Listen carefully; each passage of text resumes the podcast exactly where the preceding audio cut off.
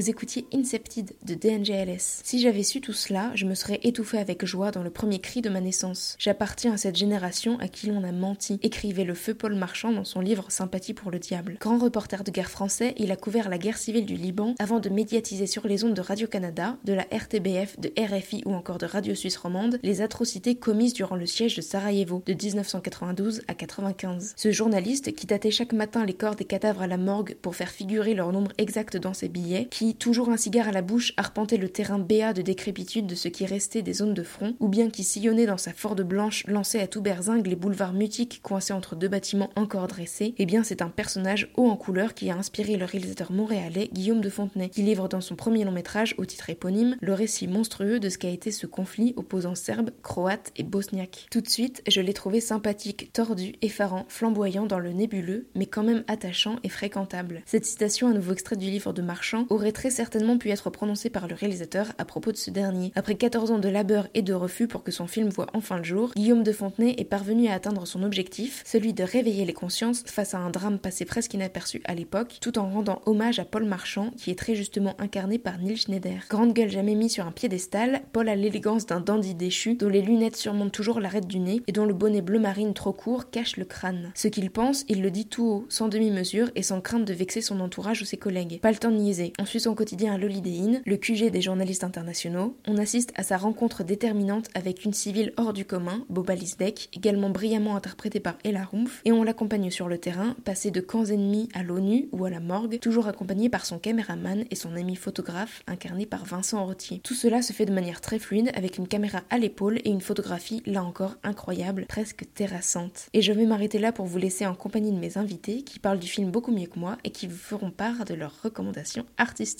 Bonjour à tous les deux, Guillaume de Fontenay et Ella Rumpf. Vous présentez ton premier long métrage de fiction, Guillaume, Sympathie pour le diable, qui hier a eu quatre prix au Festival Saint-Jean-de-Luz. Félicitations. Est-ce que dans un premier temps, tu peux le pitcher? Sympathie pour le diable, un film sur un journaliste de guerre à Sarajevo, en plein siège, 92-93. L'histoire d'un journaliste qui prendra parti l'histoire de Paul Marchand, inspiré donc des récits de Paul Marchand, qui a vécu à Sarajevo, et euh, de son histoire avec Bob Alisdek aussi, qui vit toujours à Sarajevo aujourd'hui. J'ai lu que tu avais mis près de 14 ans pour faire ce film. Est-ce que tu peux parler de sa genèse? Pourquoi t'être intéressé à ce sujet en particulier? Parce que tu es canadien, je crois, et peut-être aussi parler de cette rencontre avec, euh, avec Paul Marchand. Au départ, il me semble aussi que tu pensais plus à une pièce de théâtre. Mhm. Pourquoi on est devenu... Enfin voilà, est-ce que tu peux raconter un peu tout ce parcours-là? Ça a commencé en 92 quand euh, je regardais les news chez moi à Montréal euh, et j'ai été extrêmement touché par notre apathie collective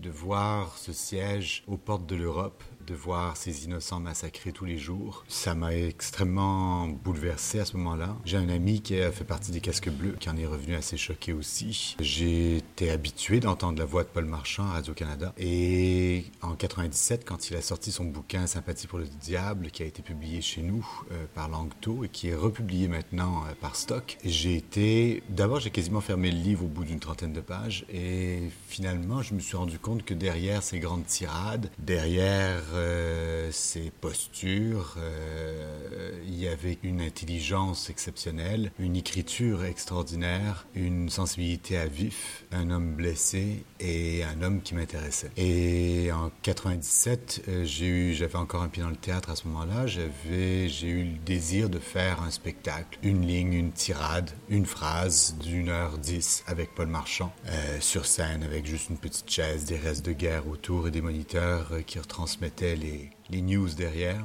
J'ai pas eu le courage d'aller le voir à ce moment-là. Euh, et c'est qu'en 2005 que j'ai soumis le projet de film à Nicole Robert euh, chez GoFilm à ce moment-là. Et en 2006 qu'elle a accepté le projet et que j'ai rencontré Paul. En juin 2006, j'ai été le rencontrer chez lui et depuis, on a commencé notre collaboration. On a écrit ce scénario ensemble avec euh, Guillaume Vigneault et Jean Barbe aussi, jusqu'à son décès, jusqu'à ce qu'il mette fin à ses jours en juin 2009. Et donc, sans, la collaboration de Paul, euh, ça aurait été impossible pour nous d'écrire cette histoire. Euh, c'est une plongée à vif dans Sarajevo. C'est, euh, je ne suis pas journaliste de guerre, je ne suis pas bosnien, je n'ai pas vécu cette histoire de proche comme Paul et comme les gens de Sarajevo l'ont vécu. Et c'est en toute humilité que j'aborde le sujet. J'ai d'ailleurs pas voulu juger, porter de jugement là-dedans. Qui suis-je? Euh, mais simplement plonger le spectateur dans cette réalité-là de façon assez immersive, radicale et humaine à la fois. Radicale et humaine parce que, à l'image de Paul, qui était radical et humain, et qui d'abord, euh, son Child Brother qu'on entend à plusieurs reprises dans le film, c'était une façon de pour lui, pour lui de dire on est humain avant tout. Et la personne que j'ai en face de moi, c'est un humain. Et ensuite, euh, il y a cette idée de, faire un film aussi euh, sur un pays, sur la Bosnie, où il y a beaucoup de musulmans.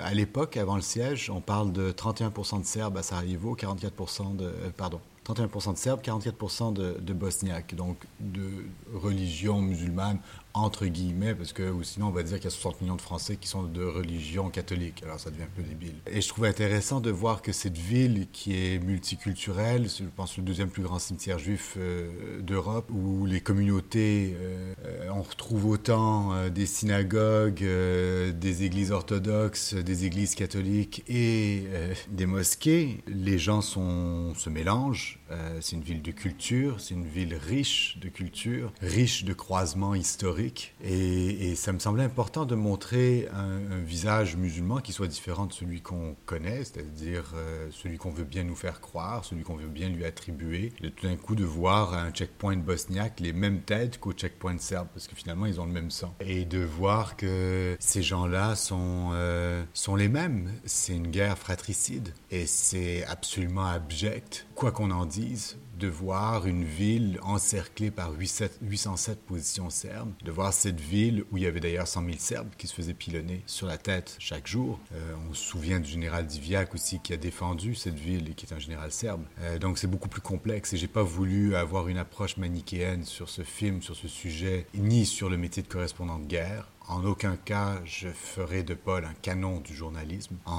Paul est comme nous tous, il a des défauts, il a des qualités, et c'est quelqu'un de touchant je trouve. Euh, et il a écrit des phrases absolument exceptionnelles. Je pense en particulier à Les guerres ne sont qu'un peu de bruit sur beaucoup de silence. Je pense à le monde, le rêve d'un monde meilleur, même si le rêve est obscène et turbulent. C'est des phrases que Paul a écrites. Tout ce dernier texte euh, qui clôt le film, c'est directement tiré de Sympathie pour le diable. Et c'est des phrases bouleversantes pour moi. Et je pense que si ce film peut servir à juste euh, nous réveiller un peu de notre euh, apathie toujours face à ce qui se passe aujourd'hui en Syrie avec les Kurdes, à toutes ces guerres qui se succèdent, à cette histoire qui se répète et à cet état de crise mondial dans lequel on est plongé, tant au niveau environnemental qu'au niveau économique, qu'au niveau sociale et au niveau de, toutes ces guerres partout, qui font les plus grandes victimes, ce sont des victimes innocentes. Ceux qui s'en sortent le mieux, ben, c'est ces compagnies qui vendent des armes et, qui continuent à soutenir évidemment ces discordes, puisque ça permet quand même de faire tourner le chiffre d'affaires. Et puis ben, toute cette géopolitique. Et quand on est dans un monde où le président du pays le plus puissant parle de fake news et accuse de fake news des journaux aussi importants que le New York Times, le Washington Post, CNN, que certains présidents et chefs d'État se permettent de emprisonner, torturer, tuer des journalistes dans leur ambassade même, au vu et au su de tous, mais qu'est-ce qu'on attend? Et je pense que des voix comme celle de Paul Marchand, des voix comme celle de ce film, qui se sont butées à des refus constants, c'est pour ça que ça a pris 14 ans pour faire ce film, ben, j'espère que et que ce film sera vu et que ces voix seront entendues et qu'on soit attentif à ce que ces journalistes de guerre qui risquent leur vie pour euh, être nos yeux, pour nous montrer ce que le monde nous cache, que tous ces journalistes des presses sérieuses soient suivis, entendus et que on lâche un tout petit peu la superficialité de nos Facebook, Instagram et compagnie pour se rallier que les outils de communication qu'on pensait être les outils de la liberté de la démocratie sont en réalité, on l'a vu dans Cambridge Analytica, des outils, et je vous encourage à voir The Great Hack, qui est un documentaire intéressant sur le sujet, qui sont en réalité des outils qui sont aujourd'hui manipulés par ceux qui ont les moyens de les manipuler et qui détournent des peuples complets de leur aspiration réelle et profonde. Et je crois que ce cri d'alarme, il faut vraiment le pousser aujourd'hui. À l'image de ce conflit, le casting est lui aussi pluriculturel. On retrouve Neil Schneider qui est canadien et toi, Ella, franco-suisse. Est-ce que tu peux euh, parler de ton personnage et peut-être de l'importance, comme le disait Guillaume, du cinéma pour documenter et pour euh, faire passer des, des messages? Bonjour d'abord. Euh, bah, mon personnage, c'est une personne réelle aujourd'hui encore, Boba Lizdek, qui vit à Sarajevo elle a une cinquantaine d'années, elle a survécu la guerre. Elle a très bien connu Paul Marchand et euh, tous les journalistes de guerre qui habitaient à l'époque euh, à l'hôtel Holiday Inn, comme le raconte Guillaume dans, dans son film. De sa position, elle était serbe, mais habiter à Sarajevo, grandir à Sarajevo, ça veut dire, quoi euh, À un moment donné, il fallait donner des définitions de quoi, euh, d'où on vient, euh, ce qui est absurde parce que moi je dis pas dans chaque ville dans laquelle je suis que je suis ça ou ça ou ça, mais à un moment donné, ça joué un rôle très important pendant, pendant la guerre. Après, j'ai rencontré Boba pour me préparer pour le rôle et on est devenu une très bonne copine et elle, m'a elle a partagé toute son expérience de guerre et après-guerre à Sarajevo, l'histoire qu'elle avait vécue avec euh, Paul. Euh, et euh, c'est là que j'ai compris vraiment l'absurdité dans laquelle la ville de Sarajevo s'est retrouvée pendant cette guerre, que je pense qui je suis très contente que Guillaume a écrit ce film euh, sur exactement cet endroit qui est un endroit, euh,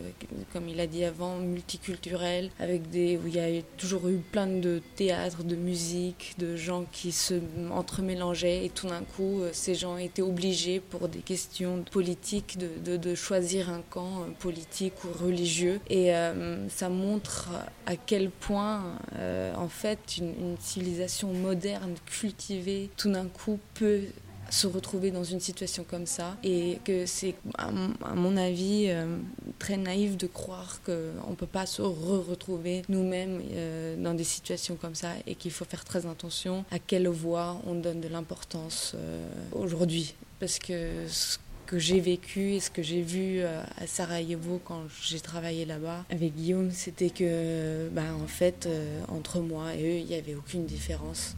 Et que c'est quand ça dérape sur un côté politique que tout d'un coup, ceux qui ont le pouvoir, l'argent et les armes bah, c'est eux qui gagnent. Les, les gentilles paroles, euh, les idées démocratiques, la culture, tout d'un coup, bah, c'est elle qui se prend euh, les bombes dans la gueule, quoi. Et euh, de travailler, ouais, bah, ça c'était mon expérience personnelle que j'ai appris par Boba et en rencontrant aussi ma coach Elna, avec qui j'ai travaillé 80 euh, heures sur mon bosniaque. Euh, la raison, il y aura des gens qui me demandent pourquoi euh, Guillaume il n'a pas joué, choisi une, bosniaque, c'était voilà, la moitié du film je parle français. Mm. Et il n'avait pas trouvé une, bosniaque qui parlait le français, le bosniaque. J'ai un peu d'expérience avec les langues et je les apprends pas mal, un petit peu de temps quand on se donne de la peine. mais après, c'était voilà, c'était un, sacré travail, mais un travail euh, qui, a changé euh, ma, vision sur, euh, sur, sur, plein de choses et sur comment on est proche à la guerre aujourd'hui en fait, si on ne fait pas attention et si on se laisse diviser. Guillaume, tu racontais hier une anecdote aussi euh, très intéressante sur euh, le choix aussi de chacun des, figurants. Est-ce que tu peux le redire dans ce micro?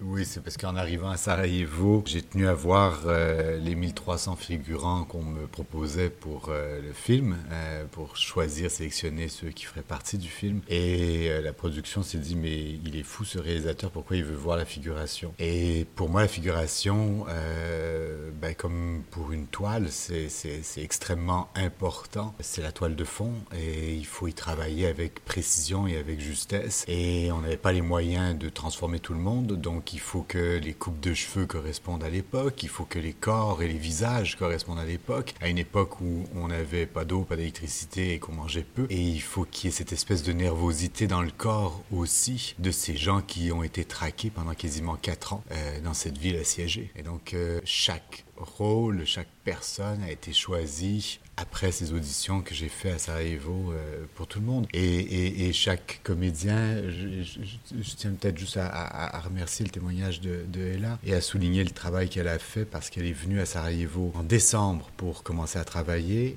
En janvier, au complet, travailler, alors qu'on commençait le tournage seulement en février. Et, ça, c'est extrêmement rare que des comédiens s'investissent comme ça dans un rôle. Euh, elle avait 22 ans à ce moment-là, et je la trouve absolument extraordinaire de maturité, d'intelligence, de, sensibilité, de finesse, de s'être investie de telle sorte euh, dans ce rôle, d'avoir passé autant de temps à essayer de comprendre non seulement ce qu'elle avait à faire, ce qu'elle avait à dire, mais aussi d'où ça venait profondément. Et, ça, pour moi, c'est extraordinaire. Et Niels s'est investi aussi. Vincent Rottier s'est investi aussi. Il a eu un coach pour euh, travailler euh, la caméra, un photographe de guerre important qui s'appelle Paul Lowe. Il y a eu euh, aussi, Elissa, euh, Clément Métayer. Tout le monde s'est investi dans ce sujet de façon exceptionnelle et je pense que tout le monde en est ressorti en état de choc. Tout le monde est sorti de là avec un, un bagage réel, profond, qui va au-delà du cinéma et, qui les a profondément touchés, marqués de voir cette population qui est, qui est vraiment extraordinaire vraiment extraordinaire. On connaît aussi déjà la réponse, mais comment tu anticipes la réaction des gens à Sarajevo s'ils voient le, le, film un jour? Boba, évidemment, a vu le film. Elle a été extrêmement émue de revoir Paul comme ça, la sœur de, de Paul était ému aussi. Rémi Ourdan, qui a fait un fabuleux documentaire qui s'appelle Le siège, qui est à voir si vous voulez vous documenter sur le sujet, était très ému euh, après la projection. Et il a évidemment connu Paul, c'est lui qui est resté le plus longtemps à Sarajevo, parce que Paul a été évacué de Sarajevo, on le verra dans le film. Rémi a passé tout, tout, tout le siège quasiment euh, en entier, sans, en, en, continu à Sarajevo. J'ai très hâte de le présenter à la population de Sarajevo. Déjà de tourner ce film avec une équipe majoritairement bosnienne. Je fais la distinction entre bosniaque et bosnienne. Bosniaque, c'est de religion musulmane, bosnien, c'est habitant de la Bosnie. Donc, euh, ça, ça, ouvre un peu les perspectives. Donc, on avait et des bosniaques et des bosniens sur notre plateau qui étaient super, mais qui ont été d'une générosité absolument extraordinaire. Sans eux, ce film n'existerait pas. Timka au casting, Sanda Popovac au décor qui a fait un travail absolument extraordinaire sur place, qui était mon ange chaque jour euh, sur le plateau. Faris à la caméra, Sanya au costume, Hedo aux locations, toute cette équipe qui a été absolument extraordinaire nous a donné jour après jour euh, tout ce qu'il fallait pour raconter cette histoire et ils ont et, ils ont été émus pendant le tournage donc je sais pas ce que sera la réaction des gens à Sarajevo quand ils vont voir le film. Je sais que certains l'ont vu et ils ont été très émus de voir ce siège. C'est le premier film je crois qui a recréé les événements à Sarajevo comme tel de façon aussi importante. évidemment, il y a beaucoup de gens qui sont encore en état de choc suite à quasiment 4 ans de siège. Euh, il n'y a pas une famille qui a été épargnée à Sarajevo. 12 000 morts, 50 000 blessés selon les chiffres. Euh, donc on parle de plus de 60 000 personnes sur une population de 400 000 habitants à peu près. Ça veut dire une personne sur sept, grosso modo. Ça veut dire que si vous faites dans votre entourage une personne sur sept, vous allez voir que ça tape beaucoup de gens autour. Et, et, et on parle pas des viols, on parle pas euh, donc de ceux qui ont été attaqués psychologiquement aussi. C'est énorme comme, comme impact sur une population.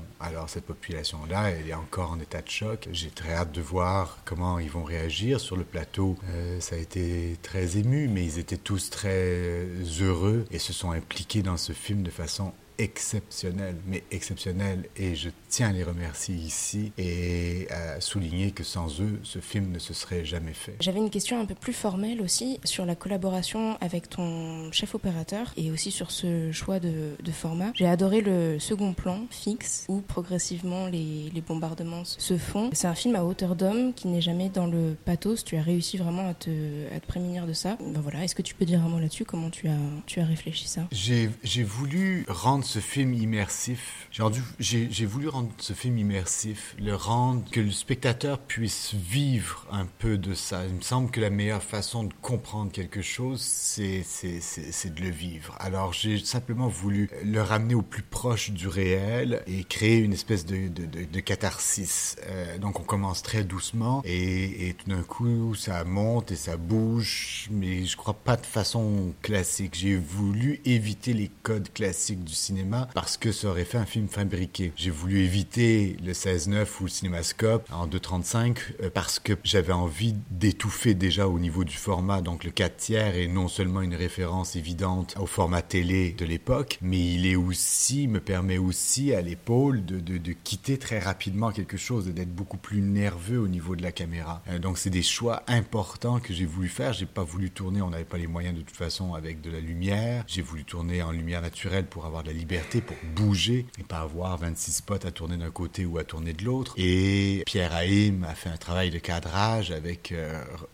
Romain Percet à, la caméra, son premier assistant, qui a fait un travail extraordinaire parce que tenir le point dans un contexte comme celui-là, faut vraiment s'accrocher. Et tous les soirs, je, je, plaçais les caméras sur mes décors euh, et je les plaçais en ordre de priorité, en longue focale ou en courte focale. On a principalement travaillé avec des zooms courts parce que je voulais que le film soit nerveux, qu'il soit qui bouge, qu'on qu suive Paul. Donc c'est une volonté euh, artistique de dire on fera pas des chants contre chants classiques, mais on va beaucoup plus aborder de façon vivante le film pour que tout d'un coup on happe le, comédien dans cette histoire, euh, le, spectateur pardon dans cette histoire. Et donc c'est à la suite de Paul, on est introduit dans ce Sarajevo et j'ai voulu garder cette espèce d'urgence parce que Sarajevo on peut pas se balader les mains dans les poches dans les rues, on se faisait shooter par un sniper, les gens euh, avait peur, faisait des trop de courses euh, entre deux points exposés par euh, les snipers. C'est, c'est... Et, et, et, et, tout ça, oui, au travers d'une caméra plus, plus nerveuse, plus, plus narrative que ce qu'on voit d'habitude dans un langage classique cinématographique qui, pour moi, ne correspondait pas du tout à la réalité et je n'avais pas en, envie d'embellir ce conflit. Il y a une chose aussi très importante, c'est que pendant 14 ans, quand même, à, à travailler et à essayer de faire ce film, Euh, je me suis nourri d'images, de documentaires, de lectures sur Sarajevo, de films sur Sarajevo. Il y a une chose qui me frappe, euh, c'est ces images de ces photographes comme euh, Luc Delahaye, Laurent Van der Stock, Alexandra Boula, Gilles Pérez, qui, sont, qui ont couvert ce conflit. Et dans leur caméra, c'est l'utilisation de courtes focales et c'est leur espèce de pudeur. Tous ces grands photographes ont, abordent cette violence avec une espèce d'humilité, une espèce de pudeur. Et c'est une chose que j'ai voulu essayer de transcrire dans le film et de pas faire du sensationnalisme, de pas aller faire des plans en contre-plongée pour rendre héroïque euh, un personnage ou une shot ou de, de, de, montrer la violence comme on peut la montrer dans le cinéma classique. J'ai voulu vraiment rester dans quelque chose de beaucoup plus pur et de beaucoup plus cru. Alors c'est à la fois plus dur par moment, mais en même temps, le film est sec. On ne reste pas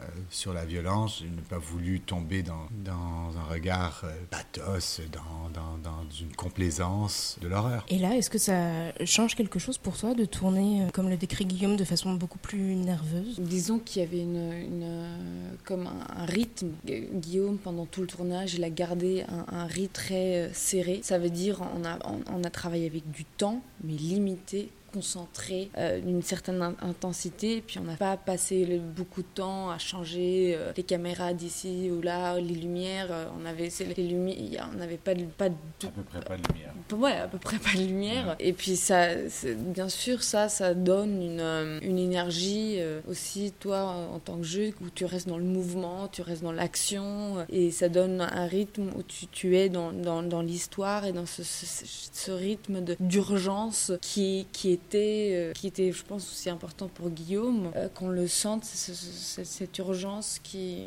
qui, nous traverse en tant qu'acteur euh, en jouant la guerre, pas jouant la guerre, mais, mais qu'on sente cette urgence en nous. Et je pense que c'est ça qui a rendu le travail très intéressant sur ce niveau-là, qu'on n'avait pas beaucoup. Oui, plus authentique. oui, il n'y avait pas beaucoup de temps pour, pour réfléchir si on va faire nanana, nanana. C'était, on, le fait et puis on le fait avec la, vérité qui est là dans ce moment, qui se crée mais ça avec une, certaine intensité. Et ça, euh, c'est un travail euh, on peut très apprécier en tant qu'acteur, quand on est dirigé de cette manière-là. Et puis après, Guillaume, de toute façon, euh, même s'il était stressé à fond, il était toujours tellement gentil, correct, et nous a encouragés à passer nos limites. donc, merci Guillaume. une toute dernière question. Guillaume, tu citais déjà Paul. Moi, j'ai noté une autre, une autre phrase. Pour raconter cette saloperie, il n'y a pas d'autre mots. Est-ce que dans ton parcours de, financement et de production, on a tenté aussi de te censurer pour euh, certaines séquences que tu aurais pu écrire ou comment ça s'est passé? Eh ben non, parce que on nous a censuré à la base en nous coupant, les fonds. On a reçu, euh, sans l'aide de Nicolas Dumont chez Canal à l'époque, jamais, jamais ce film se serait fait. Et c'est grâce à lui et à son soutien indéfectible qu'aujourd'hui on a pu faire ce film et que à la toute fin les institutions canadiennes se soient ralliées à ce film mais on a essuyé que des refus partout. Refus refus refus refus. C'est 14 ans de baf c'est 14 ans à se faire refuser de raconter cette histoire là c'est 14 ans à non ensuite il y a personne qui nous a dit ce serait bien d'écrire cette phrase comme ci ou comme ça. Non on a fait ce qu'on a pu avec les moyens qu'on avait pour raconter cette histoire et je comprends aussi les institutions d'avoir été frileuses sur un premier film comme ça, mais en même temps, je comprends pas qu'on n'encourage pas un film comme celui-là qui, qui, qui, parle de choses qui sont importantes aujourd'hui. Le journalisme, euh, le journalisme de guerre, cette histoire en Bosnie qui est, qui est, je veux dire, aux portes de l'Europe, on a quand même permis ça. Permis ça. Notre apathie a permis 4 ans de siège. 4 ans de siège. Euh, sans eau, sans électricité, sans gaz, avec un, un pont aérien qui nourrissait au compte-goutte la population. C'est indécent. C'est comment on peut vivre avec ça? Et on, permet la même chose encore aujourd'hui. Et on permet la stigmatisation de population, de religion. On permet euh, la montée de la droite partout dans le monde. Je je, crois qu'il y a vraiment, il faut qu'on se réveille. Il faut vraiment que les gens qui ont envie d'un monde meilleur, d'une liberté, qu'on puisse se regarder entre humains, droit dans les yeux et qu'on laisse en héritage à nos enfants planète et un monde meilleur. Putain, réveillons-nous. Parfait pour conclure. Merci. Bonjour Yodar, euh, je suis Guillaume de Fontenay et je Alors, mes recommandations, si je puis dire, il y en aurait tellement, tellement, tellement. Je pense à euh, Au Fils de Saul, qui est un film magnifique qu'il faut absolument revoir si vous ne l'avez pas vu et qu'il faut voir si vous ne l'avez pas vu. Bloody Sunday euh, de Paul Greengrass, Hunger, Steve McQueen, qui sont des films qui m'ont porté pour sympathie pour le diable et qui m'ont nourri dans leur esthétique, dans leur intelligence, dans leur euh, force narrative. Je trouve que euh, Laszlo Nemes,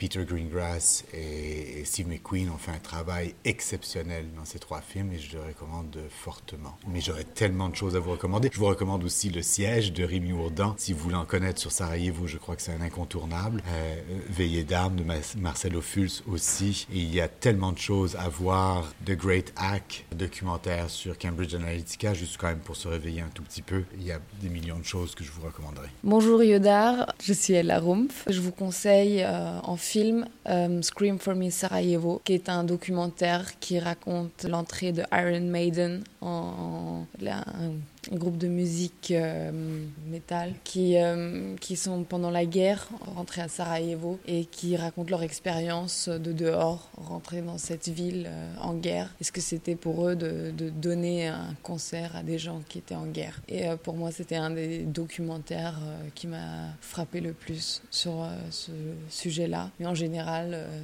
j'ai jamais vu un, documentaire euh, aussi fort. Et euh, en livre, j'ai à vous conseiller La veuve de Basquiat de Suzanne. Merde, comment elle s'appelle? Non, Suzanne.